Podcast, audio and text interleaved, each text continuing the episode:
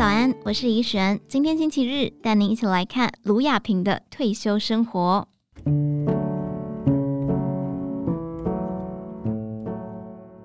退休要做什么？这跟个性有关。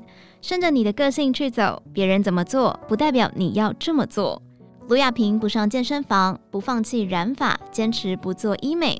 坦言对许多“怎么样才能做个好大人”的言论难以认同，他会觉得倍感压力。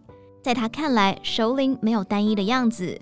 像他退休后攻读硕博士，到市集摆地摊，旁人感到诧异或羡慕的破框，只是他比较愿意冒险和挑战。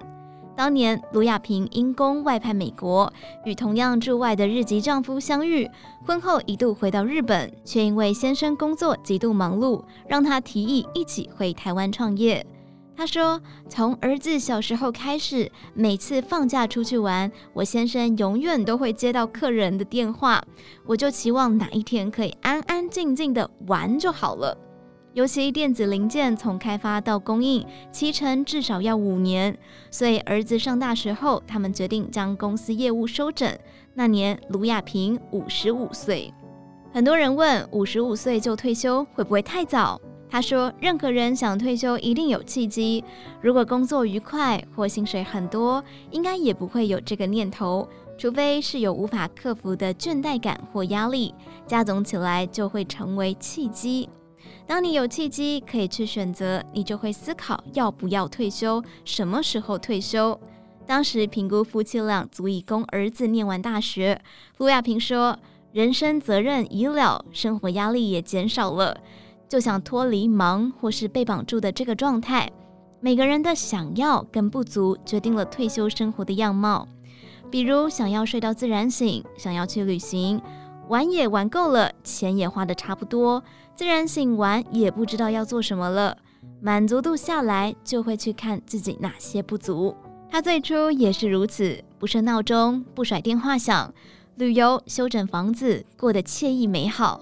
但这些想要通通做完后，空虚感猛然袭来。当时她老公已经到一家日商当技术总监，儿子则远在日本求学，她独自在家。长空虚到一走便走过两个捷运站，从关渡走到复兴岗，再走回来。他想教日文打发时间，但是他拿的是数学系的文凭，没人找他教日文。既然不足的是一个文凭，那就去念个书看看。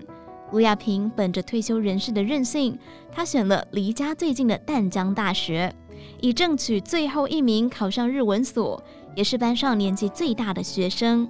年轻人攻读学位是为了加薪升迁，熟龄人没有这个压力，反倒有着放弃了也不可惜的底气。念书只是满足自己，今天读不下去，没兴趣了，也不会有人说你怎样。他说，正规学制比较有系统，如果觉得有压力，三个月一期的社区大学也能够让脑袋翻新，而参加游学团到国外念语言学校都是个选项。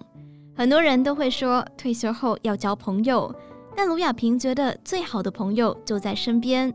你的另一半、你的小孩，这么长久认识的人都无法好好的跟他心灵交流，那要去哪里找朋友呢？与其向外找朋友，不如先跟家人交朋友。像另一半喜欢骑脚踏车，我就陪你骑，骑出兴趣来。卢亚萍打趣说道。别人都说夫妻久了没话聊，我们是太有话聊了。亲子相处也是如此。二十六岁的独子毕业后在日本工作，交谈次数越来越少，她担心距离会冲淡亲情。去年夏天和老公一起杀到东京陪伴两个月，为亲子关系加温。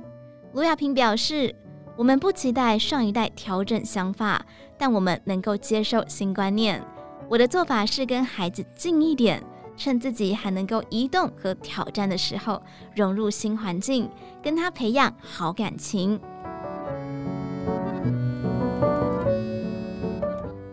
以上内容出自于《金周刊》网站，详细内容欢迎参考资讯栏下方的文章连接。最后，祝你有个美好的一天，我们明天再见。